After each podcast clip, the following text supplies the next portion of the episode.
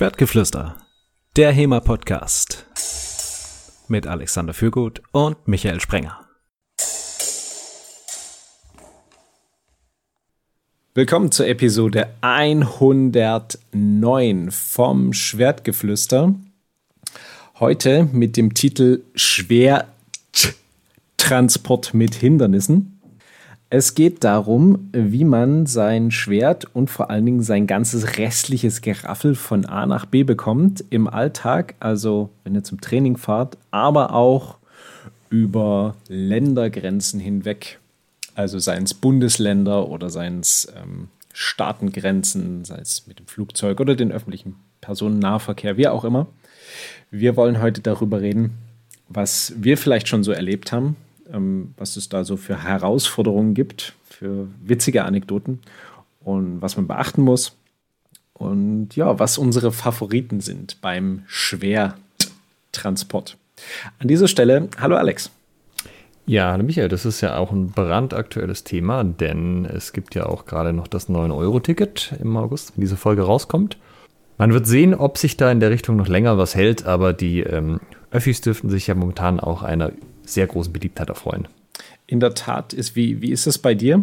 Ähm, ich habe mitbekommen, du bist nicht so der 9-Euro-Ticket-Nutzer, also du fährst auch nicht zum, zum Training mit dem 9-Euro-Ticket, also beziehungsweise mit den Öffis. Nein, äh, mit dem Training, also zum Training mit den Öffis ist ziemlich von Arsch. Zu den meisten Events auch, aber da kommen wir noch drauf. Also, das ist von den Uhrzeiten her sehr schwierig und ich stehe ungern eine halbe Stunde sinnlos an der Haltestelle rum. Okay. Also die Infrastruktur in Ulm hat noch einen gewissen Verbesserungsbedarf. In Dresden ist es gar nicht so schlecht, denn ich bin in der Tat zum Training mit den öffentlichen Verkehrsmitteln jetzt in den letzten zwei Monaten gefahren.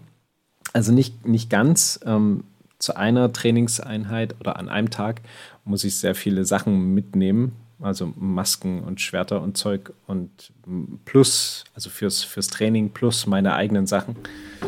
Da mache ich es nicht. Ähm, aber wenn ich jetzt einfach nur zum Training mit meinem eigenen Zeug hin muss, habe ich in der Tat jetzt die Öffis genommen. Und das ging besser als gedacht. Und ich hätte es nicht gemacht, hätte es das 9-Euro-Ticket nicht gegeben.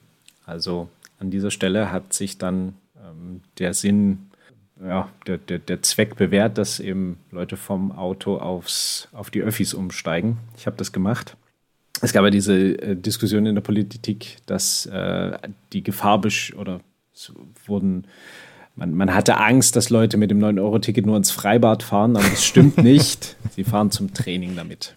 Ja, also ich bin früher mit den Öffis zum Training gefahren, äh, auch so von hier aus, beziehungsweise hier um die Ecke. Ähm, ja, mache ich nicht nochmal, wenn es nicht sein muss. Okay. Hm. Wie, erzähl doch mal, also du, du, du scheinst ja eine, das, das, das scheint dich ja nachhaltig geprägt, haben, geprägt zu haben, der, der ÖPNV in Ulm. Ähm, was waren denn da so deine Erlebnisse, dass du jetzt sagst, never in my life werde ich das nochmal machen, wenn es nicht sein muss? Also das eine ist halt, es dauert wesentlich länger als mit dem Auto zu fahren, selbst wenn man die Parkplatzsuche mit einrechnet. Und es passt aber halt von den Zeiten einfach nicht. Also wir machen ja immer, wir machen ähm, zweimal die Woche von 8 bis 10 Training und einmal von 7 bis, ja, äh, also quasi bis, auch bis 10 oder halt mit einem Break nach der Hälfte, wo man gehen kann. Und die, wenn du jetzt halt um 10 das Training beendet hast, kommt halt die nächste Straßenbahn dann irgendwann um kurz vor halb. Und das, äh, dann stehst du halt 25 Minuten an der Straßenbahnhaltestelle. Und wenn das Training bis um 10 geht, es ist schon ein Unterschied, ob du eine halbe Stunde früher oder später daheim bist, dann noch Abendessen, duschen, Bett gehen und so weiter. Mhm. Ähm, das zieht sich halt alles ewig in die Nacht rein, wenn du da noch weiter oben bist. Und mit dem Auto ist es halt bis in 15 Minuten da, äh, hochgefahren und wieder runtergefahren. Mhm, verstehe. Also, das würde sich dann aus, aus 15 Minuten würde dann eine Stunde werden. Ja, fast, also 50 Minuten oder so um den Dreh. Ähm, wenn das jetzt wenn die Straßenbahn um die Uhrzeit immer noch in so einem 15-Minuten-Takt fahren würden, wäre das echt kein Thema. Ähm, aber ja, wir haben ja noch das Glück, dass unsere Halle überhaupt an die Straßenbahn angeschlossen ist. Also es ist die Endhaltestelle von einer Buslinie und einer Straßenbahnlinie. Es gibt nur zwei in Ulm, Ulm ist ja nicht so groß. Und das ist ja auch nicht überall so. Also ich war auch schon auf einem Event in Nordhausen, um abends um halb neun irgendwann da. Und da wurden dann schon die Bürgersteine hochgeklappt. Man hat die eine Dönerbude gesucht, die noch offen hatte und noch Essen hatte. Und äh, da irgendwie mit den Öffis dann zur Halle von deiner Unterkunft aus, ja, äh, da kannst du, glaube ich, ein bisschen suchen, bis du eine gefunden hast, wo dann beide Enden an den Öffis angebunden sind überhaupt. Ja, verstehe, okay. Ist halt nicht Berlin hier, das muss man schon sagen. Wie viele Einwohner hat Ulm? Ja, so Neu-Ulm und Ulm zusammen haben so um die 200.000. Ah, okay. Dresden hat so um die 500.000, ein bisschen mehr. Da sieht es schon etwas rosiger aus. Also wir haben mehr als zwei Straßenbahnen und zwei Buslinien. Ähm, da ist auch nachts noch ganz gutes Wegkommen. Aber ich weiß gar nicht, in welchem Takt die dann nachts fahren. Aber es, ja, es könnte sich auch so um eine halbe Stunde ungefähr handeln. Aber ich habe das, ich habe das in der Tat gar nicht als so problematisch empfunden. Also vielleicht bin ich auch der, der Typ dafür, der jetzt kein Problem hat, an der Haltestelle zu warten. Mal irgendwie, keine Ahnung, was das dann ist, eine Viertelstunde oder so. Ähm, der Punkt ist allerdings vollkommen korrekt, dass es sich dann ganz schön zieht, wenn man dann eben, du brauchst dann noch mal länger, ne? die, die Ver Verbindung dauert einfach an sich länger. Straßenbahnbau braucht länger, um zu fahren, der Bus. Und plus dann diese, diese Wartezeit. Ja, also wenn wir um 8 das Training vorbei hätten, wäre das was völlig anderes, aber halt nicht um 10. Hm, so, verstehe. dann bin ich erst irgendwann nach 12 im Bett und ja, nee, das dauert zu lange einfach. Mhm. Hm, hast du denn schon mal Öffis benutzt, äh, ja, hast du ja gesagt, du, du bist schon mal in, in Ulm mit den Öffis zum Training gefahren. Ja, ja, klar, bevor ich das Auto hatte oder halt als ich noch Student war. Hast du auch für weitere Entfernungen schon mal die Öffis benutzt? Ja, auch hier, als ich noch Student war, sind wir natürlich zu allen HEMA-Events mit den Öffis gefahren, oder zumindest zu vielen. Also zum Drein-Event, aber auch zu Sachen, die jetzt irgendwo in Augsburg waren. Bei den Schwertlern waren wir, glaube ich, zweimal. Ähm, Stuttgart bei dem ASV-Lern und so. Und das war jetzt auch, äh, sagen wir mal, wenn sich vermeiden lässt, würde ich das auch nicht nochmal machen. Okay. Also Drein-Event ist so, es gibt einen Zug am Sonntagabend, der fährt so um, kurz nach sechs oder so, der am gleichen Tag noch in Ulm ist, beziehungsweise in Stuttgart.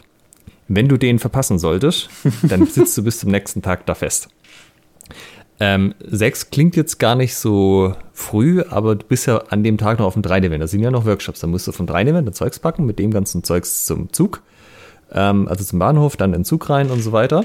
Und das haben wir, glaube ich, dreimal gemacht. Und wir haben jedes Mal mussten wir Sprints einlegen am Bahnhof, aber so richtig harte Sprints, also weil es wirklich um Sekunden ging ähm, weil das halt dann, also du kennst ja auch das äh, Busnetz nicht, dann denkst, ah, wir sind rechtzeitig genug losgefahren, passt schon, dann bist du doch irgendwie in den falschen Bus eingestiegen mit zwei Stationen und so. Und dann hast du ja nicht nur dein normales HEMA-Zeug dabei, sondern ein Event ist ja sowas, wo so gemischte Workshops hat. Und dann hast du noch irgendwie die Stangen dabei und dann hast du noch ein Buckle irgendwie an, dem, äh, an deiner Schwertasche hängen und dann hast du ja eh nochmal, also das ist deine Schwertasche, du hast deine Ausrüstungstasche, dann nochmal irgendwas zum Übernachten und so weiter. Und ja, also das ist jedes Mal, das war der einstrengendste Teil des ganzen äh, Dreien-Events, immer dann hinterher noch den Zug zu kriegen, tatsächlich. Okay. Und das Zeugs muss ja dann innen auch wieder irgendwo verstauen. Die großen Schwertaschen passen nicht in diese kleinen Ablagen über den Sitzen rein. das heißt, die hast du, wenn es gut läuft, kannst du irgendwie so ein Vierer-Ding nebendran belegen ja, und da ja, deinen Krams ja. rausgucken und halt die bösen Blicke ertragen von den Leuten, die sitzen wollen. Ja. Äh, und wenn der Zug aber halt voll ist, dann hast du das Ding halt auf dem Schoß sechs Stunden lang, bis du wieder null bist. Ja, aber also, weil du gerade diese Ablagen über, äh, über quasi die oben, die oberen Ablagen angesprochen hast ähm, bei manchen geht's, aber bei manchen, also liebe Deutsche Bahn, was ist das für eins Ablage? Also wer hat sich das ausgedacht? Da passt ja nichts hin. Mein, nee. mein, mein Rucksack, den ich, also weißt du, so einen normalen Wanderrucksack, so ein kleiner, also so ein Tagesrucksack. Ja. Wenn, da, wenn ich da einen Pullover, eine Jacke und eine Trinkflasche drin habe, dann passt der nicht mehr da oben rein. Das ist der Inbegriff der Sinnlosigkeit. Und ähm, weißt du, dann stehst du da, ja, dann stehst du da mit Schwertern. Okay, Schwerter kann man noch ablegen, das würde gehen. Ja, ja genau. Schwerter an sich. Ähm, und dann gibt es, das habe ich gesehen oder habe ich auch schon benutzt, im, im ICE zumindest, gibt es direkt nochmal so eine größeren Gepäckfächer.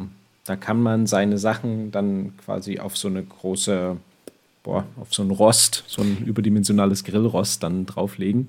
Das stimmt. Da braucht man aber auch ein bisschen Muckis dafür. Also ich würde mich jetzt nicht unbedingt als, ähm, als Lauch bezeichnen, aber meine, meine Ausrüstungstasche dann da hochzuhieven, hui, das ist schon, das ist schon eine Aktion. Ja, und dann muss halt noch was frei sein. Und ähm, ja, die ICE ist ja, wenn du halt von München nach Stuttgart fährst, aber du musst ja die letzte Strecke immer noch mit den Straßenbahnen oder mit den Regionalbahnen fahren. Ja. Und da ist du dann halt schon wieder raus. Ja. Da bleibt natürlich noch die, die gute Alternative im ähm, Gang zu stehen. wie Wir das früher so gemacht haben, wenn wir zum Festival gefahren sind, weil der Zug sowieso überfüllt war. Ich weiß nicht, warum sich die Leute so aufregen, weißt du, mit dem 9-Euro-Ticket, dass die Züge überfüllt sind. das ist ja, als ob das jemals anders war. Ja, das habe ich mir auch gedacht. Na, aber zum Beispiel bei den Schwertlern in Augsburg was so, also ich sage jetzt Augsburg, aber eigentlich sind die in so einem äh, Hintertupfingen wie vor Augsburg. Und das ist halt auch so, dann fährst du mit dem ICE nach Augsburg oder halt mit der Regiobahn, weil. Der Ort, der Ort heißt wirklich Hintertupfingen. Nee, oder? der heißt irgendwie anders, mir fällt es noch gar nicht okay, ein. Alt. Ja, Buxtehude. Okay, ja. Aber es wäre jetzt Hätte ich, ich hätte es jetzt geglaubt, ne? Ja. Das frage ich nochmal nach. Ne, dann fährst du halt mit der Regionalbahn natürlich schon nach, Stutt äh, nach Augsburg, weil dann kannst du Bayern-Ticket verwenden, ne? Das Regionalticket, dann zahlst du kein ICE, weil fährst ja dann E-Regio weiter. Dann nimmst du von da nochmal einen Zug, der äh, quasi quer fährt und dann bist du in einem Ort, der immer noch anderthalb Kilometer oder zwei von dieser Halle, wo die sind, entfernt ist. Und da geht es halt nicht mehr weiter. Wir sind dann die Strecke einmal gelaufen, halt auch wieder so komplettes HEMA-Equipment und dann noch eine Stange dabei und so Zeugs. Das war auch der anstrengende Teil des ganzen äh, Wochenendes. Beim Rückweg hatten sie dann Mitleid mit uns und es hat uns jemand zum Bahnhof gebracht. Aber das ist halt auch so, wenn du halt irgendwo auf dem Land bist, dann äh, viel Spaß, die letzten Kilometer noch irgendwie so ja. hin, äh, zurückzulegen. Vielleicht fährt ja noch ein Bus, der ist aber auch, wie soll ich sagen, also wenn du, wenn du so einen Überlandbus hast, ne, so, so einen Reisebus, teilweise sind die es ja dann, da kriegst du auch dein Zeug nicht einfach so rein. Wenn du damit vor der Tür stehst, da hält der Busfahrer gar nicht erst an. Ja, also, ich, also bei so großen, was wie im Flixbus oder so, da hast du diese Fächer unten, die werden dann auch aufgemacht. Aber mit dem Zeugs in den Bus selber rein, auch da ist natürlich große Freude für alle Beteiligten. Genau, Flixbus ist ja quasi, wenn du wirklich das als Reisebus hast, aber genau. es gibt ja auch diesen Typ, ähm, diesen Flixbus-Typ, äh, ich nenne das jetzt mal Reisebus, der für so eine Überlandfahrten, also für, was weiß ich, da ist dann halt die Überlandlinie, die die ganzen Käfer nacheinander ab, ähm, abfährt.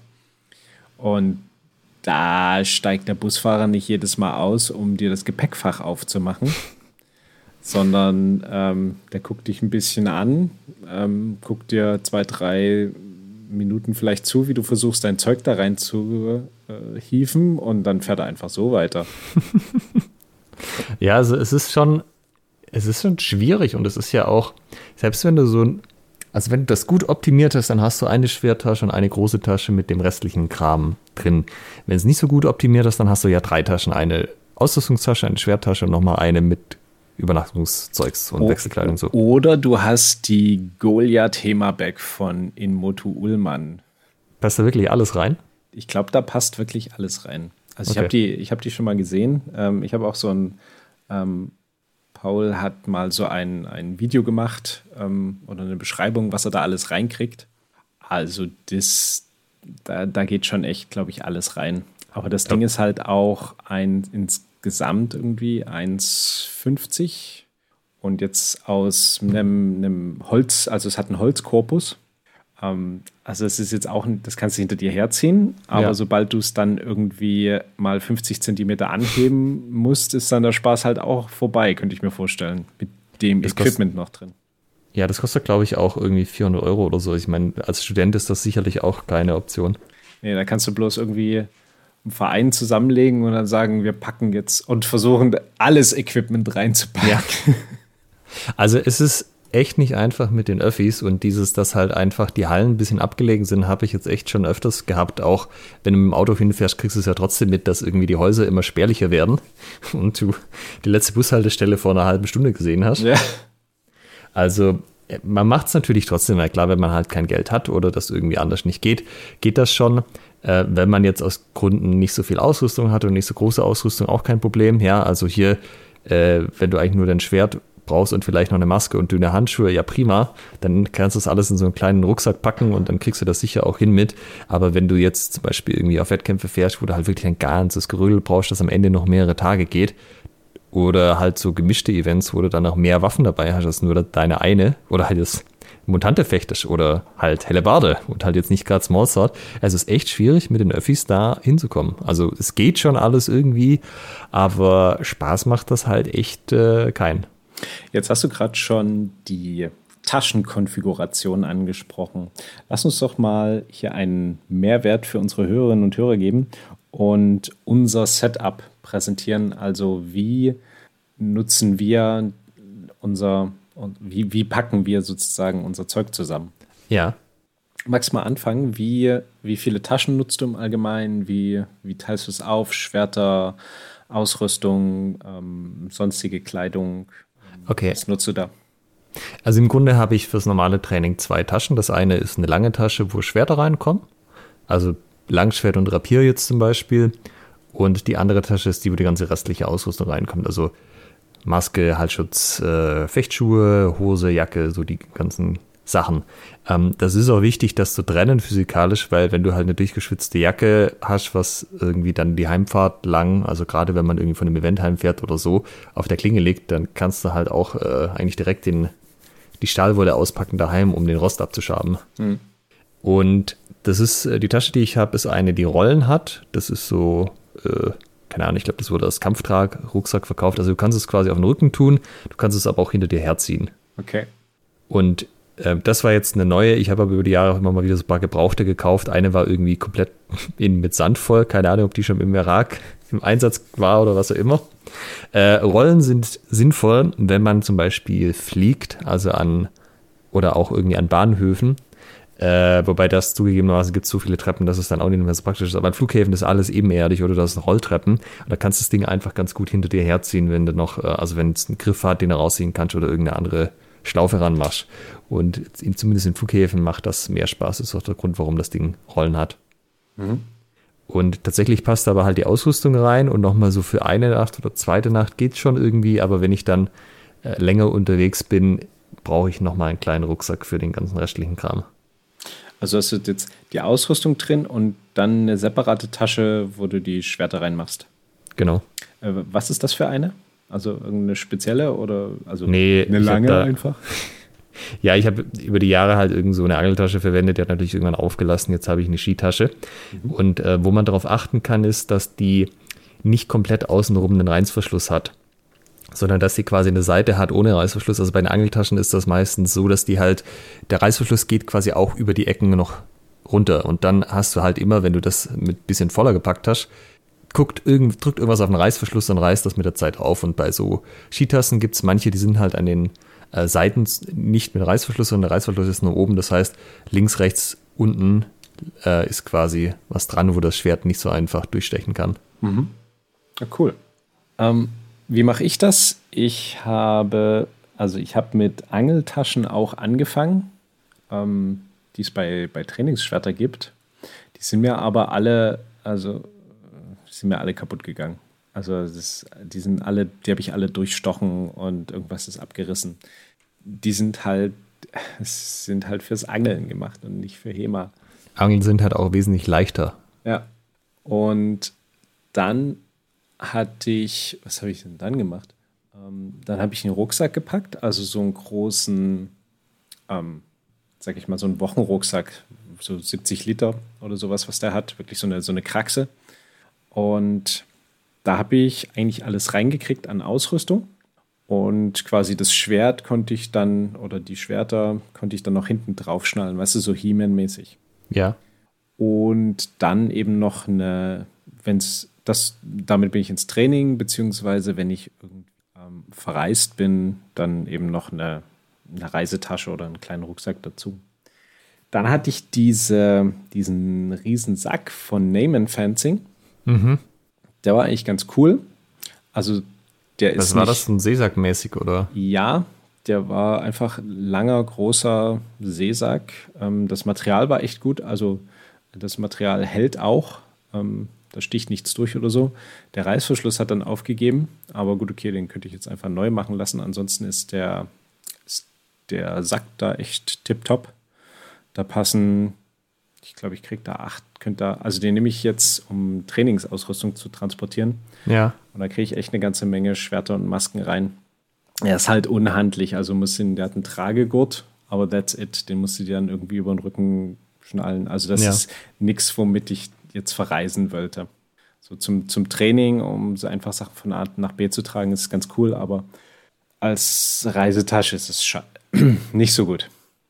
Ähm, und dann habe ich mir von, dann habe ich mir eine Rollback besorgt. Das war, als erstes war es so eine Motocross-Rollback, weil ich mir dachte, ähm, das sollte eigentlich stabil sein, ne? weil Motocross haben ungefähr die gleiche Ausrüstung, Helm, dicke Körperpanzerung, ja. Protektoren.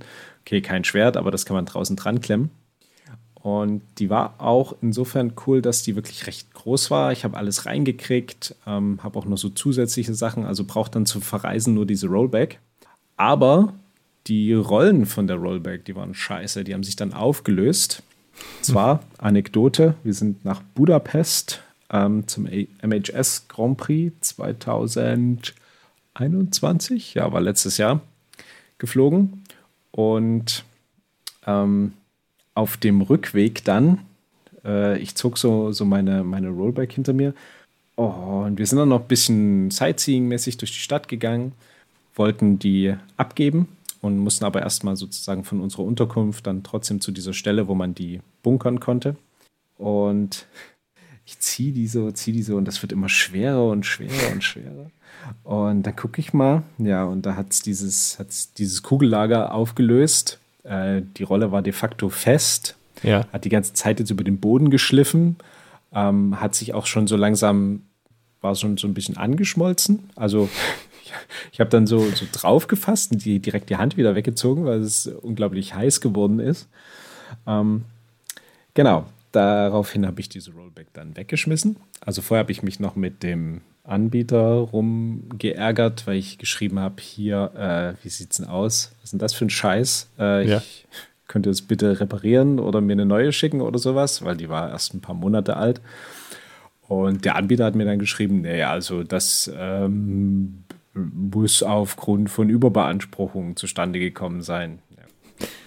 Wahrscheinlich stand irgendwo so ein Kleingetrunken, ja, bis zu 10 Kilo geeignet. Ja, also ich, ich weiß ja, wenn es jetzt irgendwie was gewesen wäre, damit du deine Kosmetiksachen von A nach B ziehen kannst, aber das war für Motocross gedacht. Äh, da kann mir auch keiner erzählen, äh, das darfst du in die Auto verwenden. Ja, es ist. Ja. Okay. Und dann habe ich mir jetzt von Ullmann so eine Standard, ähm, also keine HEMA, sondern äh, eine Standard fürs, ähm, fürs Sportfechten geholt. Rollback. Und ähm, die hat auch diese großen Rollen. Ähm, und ähm, die, ist, die ist echt cool. Also die, da, da kriege ich alles rein. Die hat auch noch so eine Aufsatztasche. Das ist ziemlich cool bei Ulm. Äh, bei diesen, bei Osters ist das gleiche unter äh, Fans with Fun. Die sind alle gleich konzipiert, dass du dann eben, kannst du noch eine Aufsatztasche draufschnallen. Und da kriegst du dann wirklich alles unter. Also kriegst ein komplettes Equipment rein ja. und in die Aufsatztasche kriegst du dann noch deine sonstige Kleidung rein und dann kannst du das Schwert noch oben drauf schnallen. Also das ist dann tutti kompletti alles in dieser Rollback drin.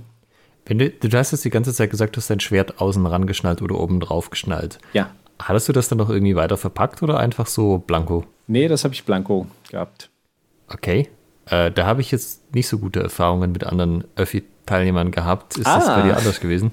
Bei mir bisher ja. Ähm, meine Freundin hat sich allerdings schon mal äh, exzessiv mit einem Schaffner darüber unterhalten, dass das keine Waffe ist und ähm, dass sie das nicht einschließen muss. Und äh, der wollte dann noch irgendwie ein bisschen diskutieren. Sie hat ihn dann einfach ignoriert und ähm, hat es dann drauf ankommen lassen. Ja, hat sie dann in Ruhe gelassen. Aber mir persönlich ist das noch nicht passiert. Okay, also Schaffner sind das eine, die da so ein bisschen nervös werden, aber halt auch so Mitfahrende. Also äh, wer sich geografisch nicht so auskennt, Ulm liegt ja auf dem Weg von Stuttgart nach München. Und gefühlt ist in München ja irgendwie ein Drittel des Jahres Oktoberfest. Oder halt irgendwas anderes los, weshalb Leute oder Fußballspieler, keine Ahnung was. Also du hast schon relativ oft, gerade wenn du so eine Regionalzüge verwendest, wie man das halt als Student macht, äh, je nach Uhrzeit auch halt irgendwelche Leute drin, die da Party machen. Und äh, keine Ahnung, mit Betrunkenen, die dann schon latent aggressiv sind, ins Gespräch zu kommen. Was du denn mit den Schwertern vorhast, ist eigentlich auch nicht so der Riesenspaß, muss ich sagen.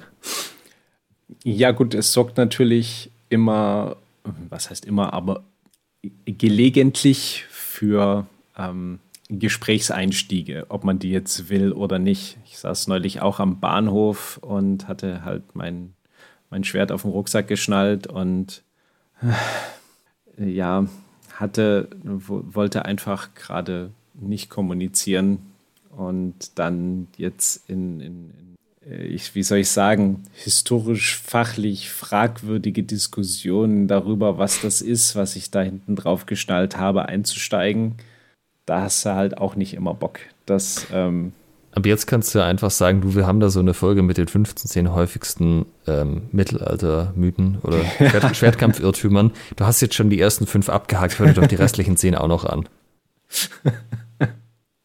ja. Ja, also ich würde tatsächlich eher dazu raten, das Ding einzupacken. Dann hast du keine Diskussion weder mit dem Schaffner noch mit irgendwelchen ja, Mitreisenden. Die, die geht halt einfach keiner auf den Sack so oder so. Ja. Ähm, das stimmt. Aber wirklich so Probleme hatte ich damit jetzt noch nicht. Ich persönlich nicht. Ich weiß nicht, ob das im Osten auch so gesagt wird, aber zumindest hier unten ist es halt auch so, dass die Münchner, äh, insbesondere auch die Münchner äh, Schaffner und Kontrolleure jetzt auch nicht die allernettesten und freundlichsten sind. Mhm. Also auch so, wie gesagt, das ist ja auch eine Touristadt, wo halt viele Leute vorbeikommen. Mhm. Und da war ich jetzt schon mehrfach dabei, wie halt auch Leute dann irgendwie das kein Ticket oder das Falsche hatten oder das Ticket nicht gestempelt, weißt du, so Sachen, die halt Touris passieren. Und ja, äh, mit den Leuten, die dann da so knallhart äh, sagen, ja, nee, ist mal alles scheißegal, du zahlst jetzt, willst du halt auch keine Diskussion anfangen, ob du jetzt das Schwert hier mitnehmen kannst oder nicht. Ja, ich glaube, das ist so, die, die gehört zur Grundausbildung im öffentlichen Personennahverkehr, dass du erstmal sämtliche Social Skills abtrainiert bekommst. ja, wahrscheinlich. Ja, das ist halt so die Feedback-Loop, die du da hast, ne? weil wenn du halt mit Leuten länger redest, ist wahrscheinlich immer halt, dass irgendwas nicht passt. Ja, ähm, ich weiß aber zum Beispiel auch, meine Freundin hat früher ihre Ausrüstung auf dem Motorrad zum Training mitgebracht. Oha. Ähm, das war dann quasi auch die Variante, einen Rucksack, wo halt so Jacke und das Zeugs drin war. Und dann ist ja immer die spannende Frage, wie, trainierst, wie transportierst du dann das Schwert? Mhm. Und du hast im Wesentlichen drei Varianten, die alle in unterschiedlichen Ausprägungen äh, nicht besonders verkehrssicher sind. Also die eine ist, ähm, du machst es quasi hinten drauf, sodass es nach hinten weg zeigt. Also quasi wie so, so ein Manta-Rochen, der hinten noch einen Schweif drauf hat. Und klemmst das irgendwie auf deinem Sitz noch hinten fest. Variante 2 ist, dass es parallel zum, äh, dass es quer zum Motorrad hast, also quasi das Motorrad dann einfach breiter ist. Je nachdem, wie lang deine Waffe ist. Ähm, längs ist irgendwie auch nicht geil, dann kannst du es nicht befestigen so richtig. Und sie hat dann immer quasi den Highlander gemacht und hat sich durch die Jacke hinten schräg quasi äh, in der guten Rückenscheide sozusagen okay. äh, in der Jacke gehabt unterm Rucksack. Oder okay. hat der Rucksack war auf dem Gefektabteil. Ja, also alles mega sicher, wenn du irgendwie einen Unfall baust. Ja, ich kenne das auch, äh, einige ähm, Freunde von mir fahren mit dem na nicht Motorrad, aber so mit dem Moped zum, zum Training. Und da habe ich jetzt die Variante auch gesehen, eben so an die Seite rangeschnallt. Ja, das, das passt da irgendwie so genau rein, ähm, dass man das irgendwie so am Moped seitlich da reinschieben kann. Ja. Beiwagen wäre vielleicht ganz, ganz praktisch, ne? Im Beiwagen passt das bestimmt rein, kannst du einfach hinten rausgucken lassen. Ja. Ähm, jo. Ansonsten ist halt noch so das Ding natürlich, das, was man im Zug immer hat, was halt, was gar nicht, also ich, ich würde da auch, wenn man jetzt ICE fährt oder so, tatsächlich dazu raten, einen Platz zu reservieren, weil selbst wenn der ICE wie immer überfüllt ist und zu spät kommt und was auch immer, da kannst du zumindest dein Gepäck auf deinem Platz abstellen und dich selber noch irgendwie an den Rand setzen oder so. Aber wenn du halt keinen Sitzplatz hast und auch nichts, äh, für nichts irgendwie Platz und du stehst dann mit diesem Gepäck irgendwo mitten im Gang. Äh, ja, große Freude. Da ist, ment da ist mentale Stärke gefragt, ne? Jedes Mal eiskalt zu sagen, beschwert euch bei der Deutschen Bahn. ist halt, ähm, muss halt auch drauf haben, ne? Ja. Ähm, das entfällt ja sowieso mit, äh, wenn du mit einem Euro-Ticket jetzt durch die Gegend fährst. Ich bin ich schon mal mit nur Regio. Gut, aber ICE gilt ja das 9-Euro-Ticket nicht. Ja, genau. Deshalb sage ich, dass das entfällt ja mit der Sitzplatzreservierung. Ja. Ähm, also bist du jetzt nicht, dass man im Regionalzug einen Sitzplatz reservieren kann? Nee, das geht nicht. Also kannst du vielleicht schon genauso wie erste Klasse buchen, aber es ist Sinnhaftigkeit fragwürdig. Ähm, ich überlege gerade, ob ich mal jetzt eine größere Entfernung mit Regionalgeschichten äh, zurückgelegt habe, aber da kann ich mich nicht dran erinnern. Meistens war irgendwie ein ICE dabei. Und da hatte ich auch irgendwie immer das Glück, die, die Sachen quasi im Gepäckfach, also in diesem separaten großen Gepäckfach, dann noch verstauen zu können. Ja, das Typische hier ist halt, weil wir genau an der Grenze von Baden-Württemberg und Bayern sind, dass du halt, also äh, zum Beispiel nach München fährst, so ungefähr zwei Stunden mit den Regionalbahnen. Hm. Ja, es ist ja eigentlich ein, eine ganz okaye Entfernung. Also ganz, ganz genau, Länge, die man mal macht. Genau, prinzipiell kannst du das auch fahren. Hm. Das kannst du auch an so an einem Tag noch machen. Also zum Beispiel zum Gladiatoris-Turnier sind wir auch mehrfach ähm, mit dem Zug gefahren. Dann fährst du halt morgens hin und abends wieder zurück. Wobei das natürlich auch ein Ding ist, wenn du da morgens irgendwie rechtzeitig da sein willst, dann fährst du mit den Öffis. Es dauert halt alles länger, weil du musst zum Bahnhof, dann muss der Zug zum anderen Bahnhof, von da wieder mit den Öffis weiter. Und auch die Halle von Gladiatoris ist halt so ein bisschen außerhalb, weil man muss sich das ja auch irgendwie leisten können. Ja. So eine Halle in München. Äh, und dann warst du halt irgendwie, also ich bin nicht so der Frühaufsteher. Ich finde das nicht so geil, wenn man dann um 6 Uhr irgendwas am Bahnhof stehen muss. Ja. Aber äh, was du jetzt ansprichst, ist ja Reisen in der Gruppe. Das macht es, finde ich, also wenn es die eigene Gruppe ist, in der man reist, ne? also nicht, wenn man jetzt in den Zug steigt und da ist eine Gruppe, am besten noch eine Gruppe Fußballfans, das ist dann ja, immer, ganz toll.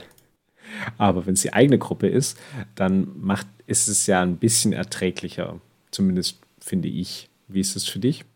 Ja, das ist halt der große Vorteil, dass du da auch in größeren Gruppen halt irgendwo hinfahren kannst. Ich meine, klar, Auto kann, passen fünf Leute rein, aber mit Ausrüstung sind es halt vielleicht noch drei oder so. Und das ist halt schon das Nette, dass du einfach mal, wenn du fünf, sechs Leute hast, sagen kannst, hey, wir fahren da jetzt einfach runter, guckst da halt, dass du irgendwo in der Nähe Sitzplätze kriegst. Das ist schon äh, das Angenehme. Genauso, dass du halt während der Fahrt so ein bisschen rumlaufen kannst. Ja. Ähm, ja, das ist eigentlich schon das Nette. Was halt dann auch wieder nicht so nett ist, auch äh, vielleicht noch so ein Tipp, aber das ist eigentlich auch nicht anders wie normales Zugfahren. Umsteigen mit HEMA-Equipment ist auch ein Riesenscheiß. Weißt du, diese Umsteigezeiten, wo dann eh schon zehn Minuten hast, um vom einen Ende des Bahnhofs zum anderen zu kommen, ja. dann kommt natürlich dein eigener Zug zu spät, wie könnte es auch anders sein? Ja. Und dann musst du halt irgendwie in sechs Minuten mit dem ganzen Equipment aus dem Zug raus, über den Bahnhof zur anderen Ecke, da wieder einsteigen und so. Ähm, also da vor allem, wenn du da nicht gut gepackt hast und dein Gepäck nicht gut optimiert hast und ähm, also, weißt du, hast du schon mal probiert, mit dem ganzen Grafen mal zu sprinten, weil es ist nicht unwahrscheinlich, dass man das braucht. Ja, das wäre ein, ein Geheimtipp, Schwertgeflüster Geheimtipp in Vorbereitung auf den nächsten Eventbesuch. Einfach mal im Training mit der kompletten Ausrüstung auf dem Rücken ein paar Sprinteinheiten machen, gucken, wie, wie gut ihr damit klarkommt. Also fünf Minuten am Stück müsstet ihr sprinten können. Dann habt ihr kein Problem mit dem ÖPNV zu einem HEMA-Event zu fahren. Mhm. Ja, also gerade halt, weißt du, zu dieses, ich habe in der Tasche keinen Platz mehr, aber so einen Buckler kann man ja auch außen hin machen noch, dann klippst du den halt irgendwo fest und der baumelt halt hart hin und her und bringt dich mit jedem Schritt ins Ungleichgewicht. Es ist halt kritisch. Meine, also ich selber habe das noch nicht gemacht, aber ähm, äh, ja, meine Freundin wieder, die ähm, und auch jetzt zu Corona-Zeiten, ähm, da hast du ja nicht nur, also da hast du ja noch eine Maske auf und sie hat jetzt dann, sie musste halt in ungefähr keiner Zeit umsteigen. Das heißt, sie hat jetzt nicht die Maske vorher noch abgenommen und ist dann quasi mit der FFP2-Maske und ihrem gesamten Geraffel über den äh, Bahnhof gesprintet, um den nächsten Zug zu bekommen. Hat den Vorteil, hat man auch gleich eine Cardio-Einheit gemacht. Ja, man muss nur daran denken, sich ein bisschen aufzuwärmen vorher noch im Zug. Du, ja. ja. Ein bisschen Sprunggelenk lockern und so. das stelle ich mir witzig vor, wenn man das wirklich macht. So, hm, oh, ich bereite mich jetzt gleich auf eine kurze Sprinteinheit vor. Mhm. Ja, also ein bisschen was anderes ist es natürlich, sobald man das eigene Land verlässt. Ähm, also, keine Ahnung, wenn man jetzt nach äh, Schweden geht oder so, da sind wir halt zum, zum Swordfish sind wir geflogen, weil wenn du von Süddeutschland einmal durch Deutschland durch, dann noch bei Dänemark den Schlenker rüber, bis du dann irgendwann in Göteborg ankommst, das dauert ewig. Ähm, genau, und da entsprechend nimmst du halt den Flieger. Bist du denn schon mal irgendwo hingeflogen mit HEMA-Equipment? Ja, bin ich. Zum Beispiel, nee, warte mal, nach Göteborg bin ich noch, in der Tat noch nicht mit HEMA-Equipment geflogen. Da bin ich ähm, mit dem Auto gefahren. War wahrscheinlich aber trotzdem schon von euch aus noch weit. Ja, also wenn du die, die Brücke nimmst, also von Dänemark nach Schweden gibt es ja die äh, Öresundbrücke. Ja. Und da sind es, glaube ich, 15 Stunden, wenn man das am Stück fahren möchte. Und dann gibt es noch ein, eine Variante mit Fähre, da sind es nur 10 Stunden. Also muss schon irgendwie einen Zwischenstopp dann noch einplanen. Ja. Und wo bist du hingeflogen dann? Nach Budapest bin ich jetzt zuletzt geflogen. Ich überlege gerade, ob da noch irgendwo was anderes war. Echt, warum das? Ich hätte gedacht, Budapest ist von euch aus gar nicht so weit weg. Ah nee, das ist bei Österreich unten wir haben ja schon mal festgestellt, dass deine Geografiekenntnisse ähm, exorbitant sind, also exorbitant schlecht. Ähm, Budapest ist in der Tat noch zwei, drei Kilometer von uns entfernt. Ich glaube, da sind wir hier nicht sonderlich viel näher dran als ihr. Ich hätte es irgendwie gedacht, dadurch, dass ihr weiter im Osten seid, sparst du ein bisschen äh, West-Ost-Weg quasi. Ich kann es mal kurz googeln. Ähm, also in der Tat haben wir das dann auch gemacht auf der Rückfahrt. Da sind wir mit dem Zug gefahren. Das war aber auch echt lang. Und genau, von, von Budapest nach Prag mit dem Zug. Und auf dem Hinweg von Prag nach Budapest sind wir geflogen. Also ihr seid schon noch, also Dresden ist schon noch mal eine Stunde näher an Budapest als Ulm. Eine Stunde, okay. Ja. Aber sechseinhalb geht eigentlich noch.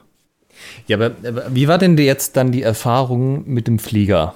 Also hat das gut geklappt, Gepäck einchecken und so. Da gibt es ja immer die Frage, Schwerter, Sperrgepäck, Sportgepäck, was auch immer. Also bei mir kam noch hinzu, oder bei uns, wir sind mit Ryanair geflogen. Und die freuen sich natürlich sehr. Ryanair, Ryanair ist natürlich bekannt für seine ähm, sehr liberale Gepäckpolitik. Aber kannst ja, na, kannst ja alles mitnehmen. Nicht. Das heißt, ich habe um, versucht, um jeden Preis zu vermeiden, dort an diesem Schalter dann zu stehen und dann irgendwie 500 Euro bezahlen zu müssen, weil mein Gepäckstück einen halben Millimeter zu groß ist. Ja. Habe mir das halt sehr genau angeguckt und in der Tat gefunden, Sperrgepäck fechten. Mhm. Und habe das dann hinzugebucht, sodass ähm, die Gepäckstücke erstmal safe waren. Keine Ahnung, was es kostet hat, irgendwie 20 Euro oder so. Ähm, das war es mir dann wert weil äh, ja, so ein, ich, ich habe von verschiedenen Menschen über Erlebnisse am Check-in von Ryanair ja. Gehört, die mit Gepäckstücken zu tun hatten. Und darauf hatte ich einfach keinen Bock. Das hat mein, mein Konto einfach, da, damit musste ich mein Konto nicht belassen. Was, ist, was hat das dann extra gekostet? Ich glaube, so ein 20 Euro hat es extra gekostet. Das ist aber okay. Genau, wenn du bei Ryanair vorher buchst, ist alles okay. Da, da ist die Welt in Ordnung. Okay. Am Schalter wird es interessant. Am Schalter wurde es dann auch noch mal interessant, ähm, denn mein, also ich hatte diese Konstruktion, also was heißt Konstruktion? Ich hatte halt diese, diese vollgepackte Rollback, die mir mhm. dann kaputt gegangen ist. Und stell die da so auf diese Waage drauf und du darfst ja 20 Kilo nur mitnehmen. Also egal ob Sperrgepäck oder okay. nicht, ähm, das war auf 20 Kilogramm limitiert. Und diese Waage zeigte jetzt 27 Kilo an. Und ich dachte mir, scheiße. Ich weiß, hast du dir den, so einen riesen Aufriff, Aufraffel gemacht mit Zusatzgepäck und vorher buchen und jetzt wirst du hier trotzdem nochmal, keine Ahnung, unzählige Euros los. Ja. Und ja, der, der Herr da am Schalter, der hat dann halt so weitergemacht, hat da so ein Gepäckband fertig gemacht. Und ich habe schon dieses Szenario gehabt, weißt du, er macht dieses, ähm, dieses Klebeband da drauf und dann sagt er, ja, Sie müssten nochmal 130 Euro bezahlen, weil Sie sieben Kilo zu viel haben. Ja. Und aber nichts, nichts. Okay. Meinte nur, ja, nö, ist okay, nächstes Gepäckstück. Das war dann die Schwerttasche meiner Freundin. Ähm, die wog auch weniger. Und aber das war wiederum Sperrgepäck. Also sie hatte jetzt da nicht so, ein, so eine schöne Rollback so mhm. zusammengepackt, sondern ähm, es ähm, war halt so eine etwas lockerere Tasche. Und ähm, damit mussten wir dann zum Sperrgepäckschalter. Was aber auch okay war. Also sind dann da rübergelaufen, haben das da abgegeben. Ähm, da triffst du auf Menschen, die in ihrem Leben ungefähr schon alles gesehen haben. Also. Die Leute am Schalter oder die Leute, die da anstehen? Nee, die Leute am Schalter. Also ich meine, wenn du beim Flughafen und jetzt bei einem Flughafen wie Prag äh, am Sperrgepäckschalter arbeitest, ich glaube, da haut dich so leicht fix aus den Socken. Also zumal, zumal jemand mit einem Katamaran durch diese Halle lief. Also die hatten so, ein, so ein, zwei so eine riesigen Boote ähm, und, und haben die da durch die, durch die Halle geschoben. Also okay. das scheint echt alles zu gehen. Ja, also ich habe gerade nochmal überlegt, wir sind dreimal geflogen. Zweimal zum Swordfish, einmal nach äh, Minsk zu den European Games. Und das hat unterschiedlich gut funktioniert. Also das eine ist natürlich immer, Gepäckregeln muss man genau anschauen, was da gilt und was nicht. Ähm, man liest manchmal online den äh, Tipp, wenn jemand fragt, soll man sagen, das ist Theater oder halt Bühnenequipment und nicht Sportequipment, weil Sportequipment einen eigenen Aufschlag hat. Das gibt es tatsächlich, muss man ein bisschen bei der Airline gucken. Ähm, und manchmal ist es halt auch geschickt, gerade wenn man zum Meer fliegt, dass man sagt, okay, einer hat die Schwerter drin, das ist dann quasi die Tasche, wo man sich halt das Übergepäck dann teilt oder das Sperrgepäck und die anderen haben halt ihre Taschen, die irgendwie im Rahmen sind. Ähm, was man beachten sollte, ist, wenn man viele Schwerter in einer Tasche hat und das ist jetzt kein Hartkoffer, also Hartschalenkoffer oder so, äh, die Chance, dass die Tasche das unbeschadet überlebt, ist relativ gering. Weil halt die gehen ja mit dem Gepäck nicht besonders pfleglich um und das, äh, die Schwerter, ja, sticht halt dann irgendwo durch. Man kann das so ein bisschen verhindern, wenn man so packt, dass man quasi über die Schwertspitzen und Kanten noch irgendwas drüber stülpt. Also keine Ahnung, den Sparring Glove vorne über die Schwertspitzen, das wiederum in die Maske rein und so. Kann man gucken, aber ähm, also wenn ihr sehr an der Tasche hängt, ist das, ja, muss, muss man vielleicht auch sich emotional schon mal darauf einstellen, dass sie das vielleicht jetzt nicht ganz so mitmacht. Ähm, was aber tatsächlich ärgerlich ist, das eine Mal war halt so, wir waren dann in ähm, Göteborg am Flughafen und sind ja dann zur Gepäckausgabe und dann kam da schon so eine Meldung, oh, da gab es Probleme beim Einladen und so und wir sind, ja, Direktflug, wir sind nicht umgestiegen. Äh, ja, äh, das, äh, euer Gepäck ist leider noch am äh, Flughafen München. Also keine Ahnung, was da schief ging. Ähm, waren relativ kurz angebunden, dann so, ja, wann kommt das denn? Ja, ach, vielleicht ist morgen da, vielleicht ist heute Abend da. Das wird dann quasi halt mit irgendeiner nächsten Maschine, die noch Platz hat, mitgeschickt. Welche das ist, weiß man aber nicht. Und dann, äh, gute Dame, wir äh, sind hier zum Fechten da. Wenn wir unser Equipment nicht haben, dann wird das nix. Und wir sind dann aber halt quasi einen Tag vorher angereist, dass man ein bisschen noch in Göteborg rumlaufen konnte. Das war auch das einzig Gute, weil sonst wären wir halt beim Swordfish gewesen, hätten keine Fechtausrüstung dabei gehabt. Mhm. Und tatsächlich war es aber halt so, man hat sich dann auf irgendeine Liste eingetragen, nachdem man ein bisschen Terror geschoben hat und gesagt hat, bla bla, äh, möglicherweise sind auch die Worte deutsches Nationalteam gefallen oder sowas in der Art oder Weltmeisterschaft, dass man da halt ja so ein bisschen die Wichtigkeit rausstellt und dann haben die das halt tatsächlich am nächsten Abend gebracht, also quasi letztmöglicher Zeitpunkt, irgendwann um 10 in der Nacht kam dann einer mit einem Van an und hat uns die Taschen gegeben. Es waren dann glücklicherweise auch tatsächlich die richtigen Taschen. Okay. Äh, der Typ war aber lustig, weil er meinte so, ah, ich habe noch so ein paar andere Taschen, die sehen auch irgendwie aus, da sind auch so Schwerterzeugs drin, äh, wollte die auch mitnehmen. Und dann, ich habe keine Ahnung, wen ja, wahrscheinlich einen von euch, wollte die mit reinnehmen und gucken, äh, nee, wir nehmen jetzt nicht irgendwie von random Leuten das Equipment mit. Bitte, die sollen das schon direkt mit euch klären. Ja. und da war es aber halt auch so, so Taschengröße und so weiter.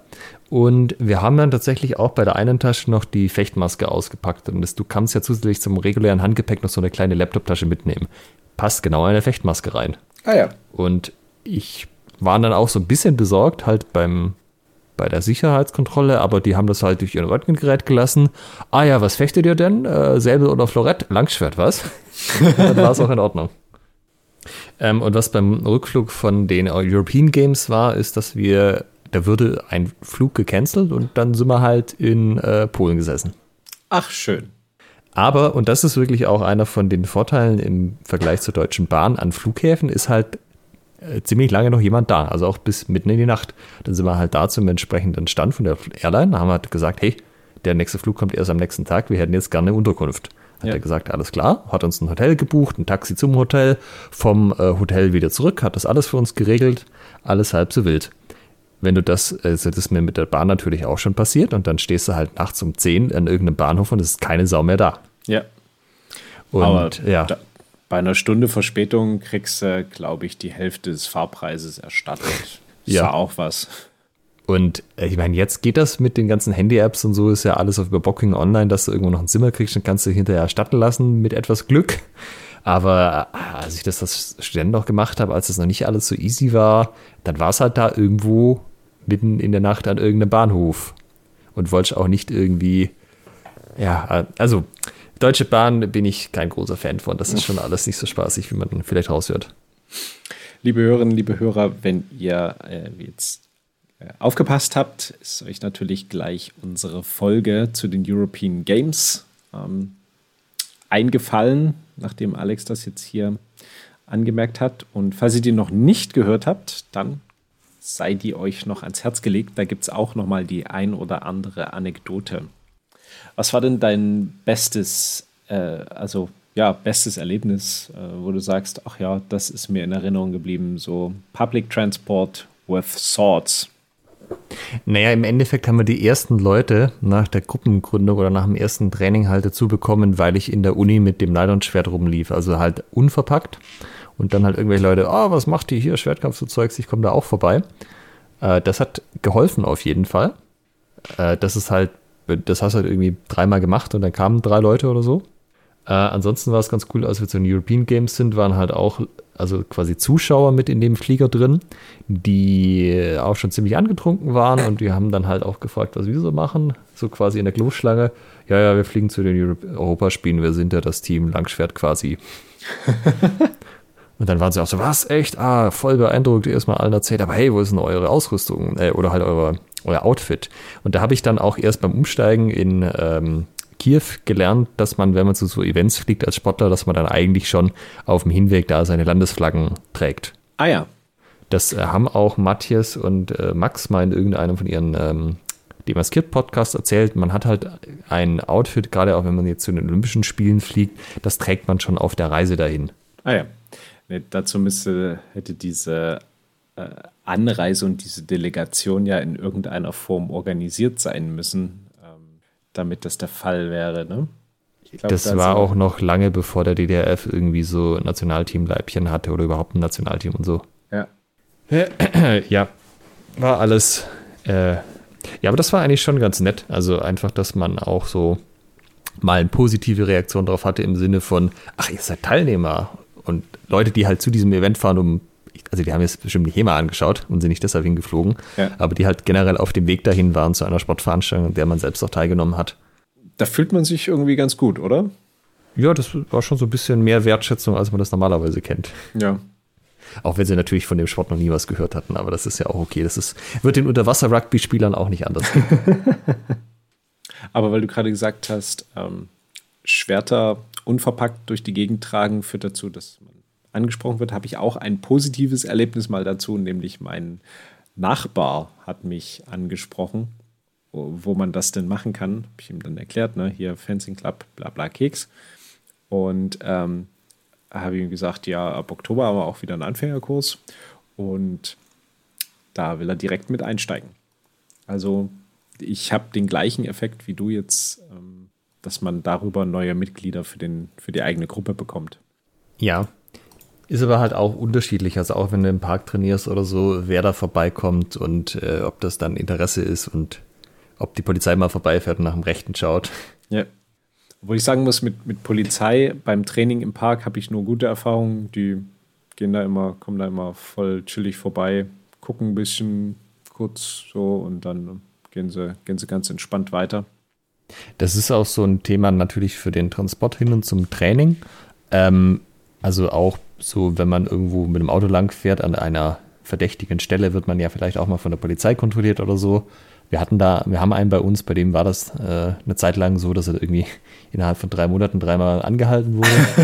Jedes Mal mit Schwertern im Kofferraum. Aber auch da waren sie ganz entspannt so, hey, ja, ich, wir wollen mal Ihren Verbandskasten sehen. Äh, ich möchte Sie nur vorwarnen, ich habe da Schwerter im Kofferraum. Kurze Pause. Ja, die sind nicht scharf, oder? Nee, ja dann machen Sie auf. Ich überlege gerade, ob ich noch ein öffentliches Verkehrsmittel außer Flugzeug, Zug, Straßenbahn oder Bus verwendet habe, um damit Schwerter von A nach B zu transportieren. Also man muss natürlich auch sagen, Autofahren ist, wenn alles gut läuft, schon sehr angenehm, na, weil du lädst dein Zeugs ein, das heißt, es kann nicht verloren gehen. Du weißt, du hast es eingepackt, dann kommt es auch mit dir an. Vorteil im Vergleich zum Fliegen. Ähm, du bist meistens schneller als mit den Öffis, ja, also auch jetzt mit Bus oder Zug oder so. Und ähm, wenn denn das jetzt nicht allzu sehr stresst, dass man irgendwie überhaupt Auto fährt oder vielleicht sich auch abwechseln kann, geht schon. Auf der anderen Seite bin ich jetzt am Wochenende auf Wacken gewesen und bin bei der Rückfahrt ungefähr fünf Stunden in Frank äh, in Hamburg gestanden in der Innenstadt, weil halt alles voll war. Und äh, wenn du aus Hamburg raus bist, sind es dann immer noch mal sieben Stunden, die du fahren musstest. Und davon so ungefähr drei oder vier in der Kranachstraße. Mhm. Das erwähne ich deshalb, weil Lukas Kranach, der, jetzt muss ich kurz spickeln, was der Jüngere oder der Ältere? Ne, der Ältere, der hat einen Fabian von Auswald gezeichnet. Aha.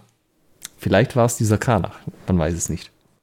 Ja, aber das ist natürlich ein Beispiel, so, keine Ahnung, Vollsperrung auf der A8 oder so, wo das Autofahren dann halt nicht viel Spaß macht.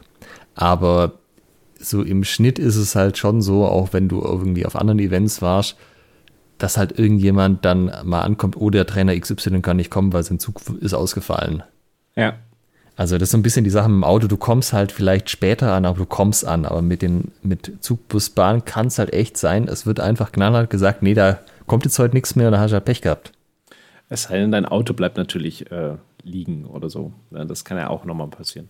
Ja, aber selbst dann, also das hatte ich auch schon, dann rufst du halt entsprechend jemand an, wirst abgeschleppt und sagst halt, hey, wir sind gerade auf dem Weg nach sowieso und kriegst einen Mietwagen und fährst mhm. dann halt weiter und kommst auf dem Rückweg zurück und holst dann repariert das Auto ab. Ja, ah, die APC Plus Mitgliedschaft sei Dank. Ja, beziehungsweise mehr. Oder was Vergleichbares, ne? Ja, ja, genau. Also ja, das ist halt leider so ein bisschen das Ding. Also klar, so rein CO2-bilanzmäßig wäre das schöner, einfach immer mit den Öffis zu fahren. Aber die Menge Nerven und Zeit, die da halt zusätzlich drauf geht, gerade weil das mit viel Gepäck, was halt einfach ja bei HEMA so ist, oder jetzt eben auch, wenn man auf dem Festival fährt, sicherlich genauso, ähm, das macht das schon alles sehr herausfordernd. Und da würde ich mir eigentlich schon auch wünschen, dass das ein bisschen einfacher wäre, auch in den Fällen äh, die, die Öffis zu verwenden. Aber ja, vielleicht kommt das ja irgendwann in den nächsten Jahrzehnten. Ich meine, es ähm, soll ja jetzt der Deutschlandtakt oder da wird ja schon seit einer Weile dran gearbeitet, dass halt alle relevanten Verbindungen halbstündig sind. Und ach, das würde ja auch schon mal helfen, dass du halt dann nicht in Buxtehude eine Stunde am Bahnhof stehst, weil du irgendeinen Zug äh, verpasst hast. Ja. Bist du schon mal mit dem Schiff gefahren mit Thema-Ausrüstung? Nee, da ist man ein bisschen zu abgelegen vom nächsten Meer. Kann ja sein, dass du bis ans nächste Meer gefahren bist und dann. Nee, tatsächlich nicht. Ich kenne aber sofern tatsächlich auch als relativ geräumig. Naja, also äh, es kommt ein bisschen drauf an. Wenn du mit dem Auto auf die Fähre fährst, dann kannst du ja und dann kannst du ja sozusagen dein, dein großes Equipment einfach im, im Kofferraum lassen mhm. und nimmst nur einen kleinen Rucksack mit, je nachdem, ob es jetzt eine Übernachtfahrt ähm, ist oder ähm, nur eine du nur quasi jetzt eine halbe oder eine Stunde irgendwo über ein Gewässer drüber fährst. Ähm, wenn du aber über Nacht fährst und nicht mit dem Auto da bist, dann musst du dein Geraffel natürlich noch in dein Zimmer bekommen. Mhm. Und ähm, ja, Fähren sind geräumig, ähm, Fähren Treppenhäuser nicht. ja, okay, das stimmt natürlich. Und diese Kajüten sind auch, wie soll ich sagen, haben bedingt Platz. Also du hast so viel Platz, dass du eben da drin schlafen kannst und dir die Zähne putzen kannst. Ja. Da hört es dann aber schon lang, langsam auf. Also mir tun halt die Leute echt leid, die irgendwie Stangenwaffen trainieren oder Montante, weil, also weißt du, auch so, dass du mal jemand eine mitbringst, dann hast du zwei Hellebarden dabei. Das ist, also alleine schon das Außen- Einsteigen in den Zug mit einer, mit einer zwei Meter Stange, ohne ja. irgendwie noch Schnickschnack dran, das ist echt anspruchsvoll. Vor allem, wenn du noch irgendwie an deinem anderen Gepäck festgemacht ist, weil du willst sie ja nicht einzeln in der Hand halten. Die Hände hast ja eh mit irgendwas anderem voll. Gibt es was, worüber wir jetzt noch nicht geredet haben, was so das Reisen mit Schwertern bzw. HEMA-Ausrüstung betrifft? Ähm, ich denke, wir sollten noch kurz erwähnen, dass wir natürlich jetzt nicht über scharfe Schwerter im Speziellen geredet haben, weil das haben wir in einer eigenen Folge schon gemacht. In der äh, scharfe Schwerter, scharfe Typen Folge haben wir ja über das generelle Handling von scharfen Schwertern geredet und auch einen kurzen Abschnitt zu Transport gehabt. Ähm, Im Gegensatz zu stumpfen Schwertern wäre es da tatsächlich nicht äh, rechtlich okay, wenn ihr da einfach außen am Rucksack geschnallt habt. Mal abgesehen davon, dass es auch gefährlich wäre. Aber da könnt ihr da nochmal reinhören, wie es aussieht. Im Endeffekt ist halt da auch der, das äh, Ding so ein bisschen, die einfach so zu verpacken, dass es sie nicht führt und dass auch keiner, äh, ja, also dass sich halt keiner beschweren kann, weil auch gar keiner weiß, was ihr da eigentlich dabei habt. Genau, die müssen einfach sicher verpackt werden. Weißt du, wie bei euch die Quote ist, jetzt äh, auch ohne 9-Euro-Ticket von Leuten, die mit dem Auto kommen und Leute, die mit den Öffis kommen? Also von meinen Anfängern kommen überwiegend, ähm, naja, nee, nee, nicht ganz. Also es sind auch ein paar dabei, die ein Auto haben. Aber sagen wir mal, vielleicht so 20 Prozent kommen mit dem Auto. Ja.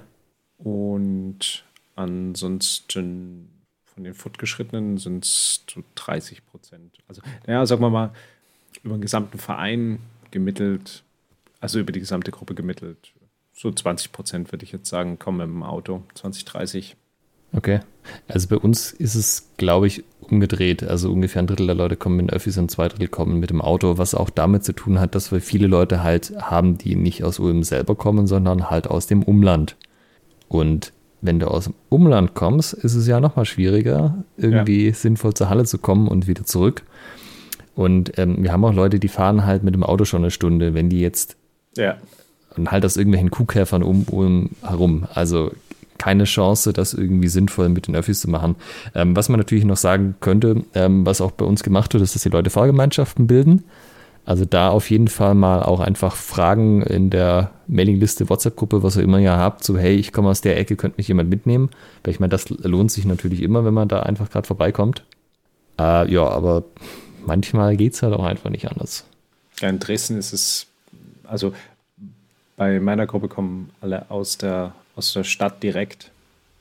Ähm, da ist es deutlich, deutlich angenehmer. Wenn natürlich Leute aus dem Kuhkaff kommen, liebe Grüße nach Zang an dieser Stelle, ähm, dann ist es schon sehr, sehr nachvollziehbar, vor allen Dingen, wenn du vorher noch irgendwie arbeiten musst und das sowieso eng getimt ist. Äh, kannst du froh sein, wenn du es überhaupt ins Training schaffst. Ja, das ist tatsächlich auch das andere Ding. Also als ich bei meiner alten Firma war, wo ich auch noch tatsächlich im Büro war, das war in Neu-Ulm und das war halt auch, also keine Chance von da sinnvoll zur Halle zu kommen.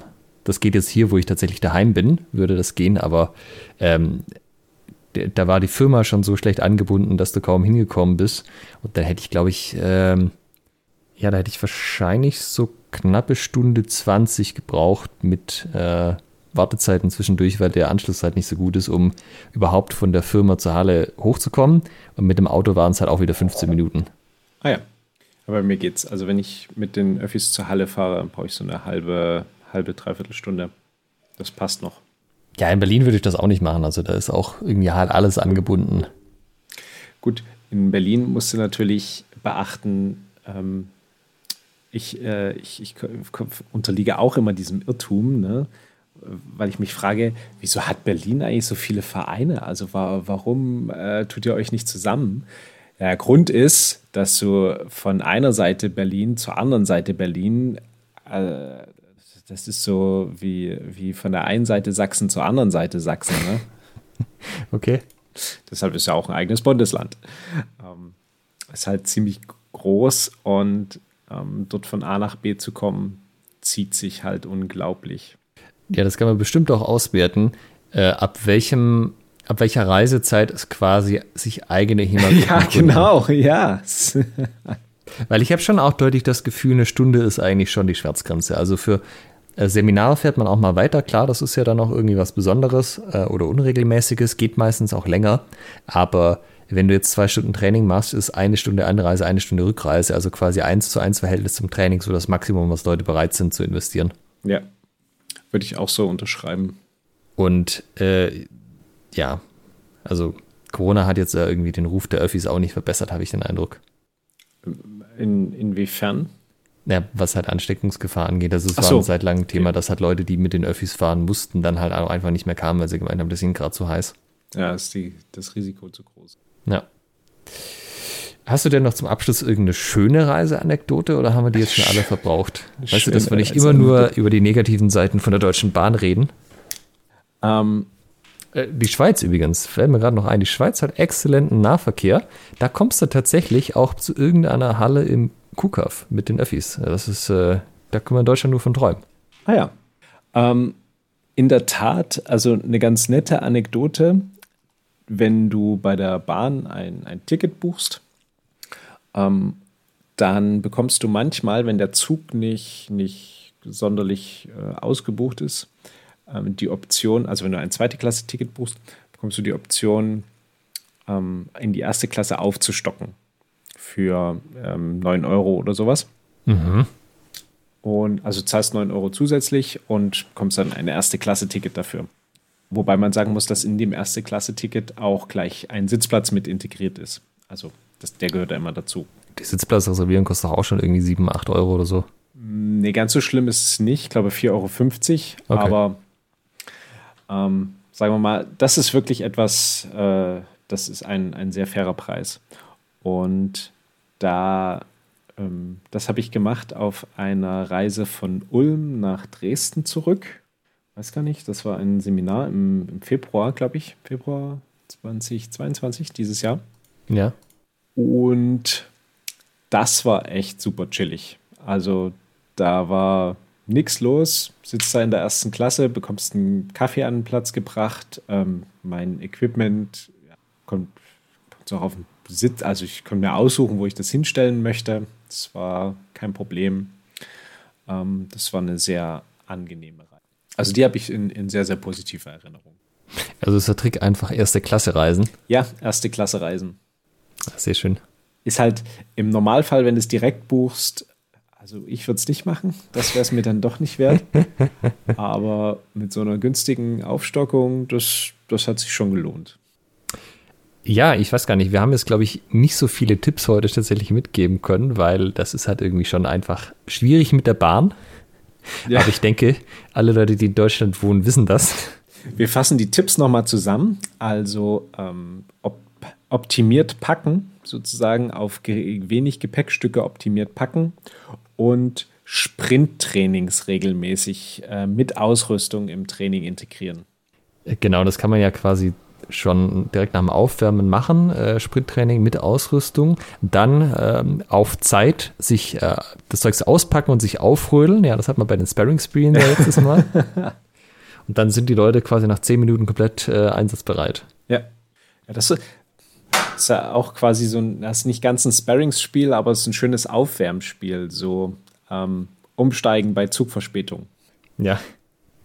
Aber was, glaube ich, tatsächlich nicht viel gemacht wird bisher, aber was man wahrscheinlich echt noch mehr machen könnte, wäre auch so äh, Mitfahrgelegenheiten suchen über die Events. Also das ist mir bisher noch nicht so häufig über den Weg gelaufen. Aber theoretisch kannst du ja schon, wenn du von Stuttgart nach München fährst, sagen, du sammelst unterwegs bei so einem Park-and-Ride-Parkplatz noch einen Ulmer ein oder so. Du könntest ja HEMA.events aufbohren dafür. Das müsste ich aber dann selber machen und dann ist es nicht mehr so, dass das alles automatisch geht mit den Updates.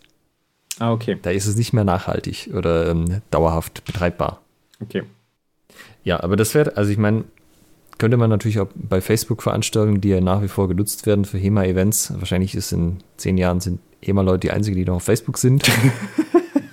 ähm, ja, einfach mal machen, also auch da nicht schüchtern sein, einfach mal fragen und gucken, was, was bei rumkommt. Ich glaube, das kann man auch noch vielleicht mitgeben.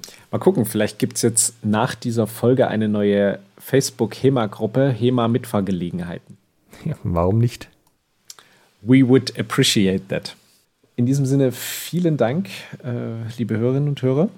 Ähm, Also wir würden uns wirklich freuen. Das wäre das wär so ein, ein Meilenstein bei Schwertgeflüster, wenn es jetzt eine neue HEMA, wenn jetzt irgendjemand eine neue HEMA-Facebook-Gruppe Mitfahrgelegenheiten aufmachen würde. Ja, ansonsten ist ja der einzig valide Taktik eigentlich, Leute in, äh, aus der eigenen Gruppe so lange zu bearbeiten, bis sie mit einem hinfahren. Ja. So, man muss sich seine Mitfahrer Mitfahrgelegenheiten selbst schaffen. Ah, bestes Event ever, das muss man gesehen haben. ja, das ist wie mit Kampfrichter suchen sozusagen. Ja. Ah, bestes Event, das muss man geschießt haben. Ja. Generell HEMA-Events schießen, das muss man einfach mal gemacht haben. Gut, liebe Hörerinnen, liebe Hörer, Macht's gut, bis in 14 Tagen. Tschüss. Ciao. Halt bitte noch nicht weglaufen. Ihr könnt diesen Podcast nämlich noch unterstützen. Wenn es euch gefällt, dann tut uns einen Gefallen, gebt uns ein Like auf Facebook oder bei Instagram oder bewertet diesen Podcast bei iTunes und unterstützt uns auch gerne auf patreon.com slash Schwertgeflüster, Schwertgeflüster mit UE und empfehlt diesen Podcast euren Freunden und Feinden weiter.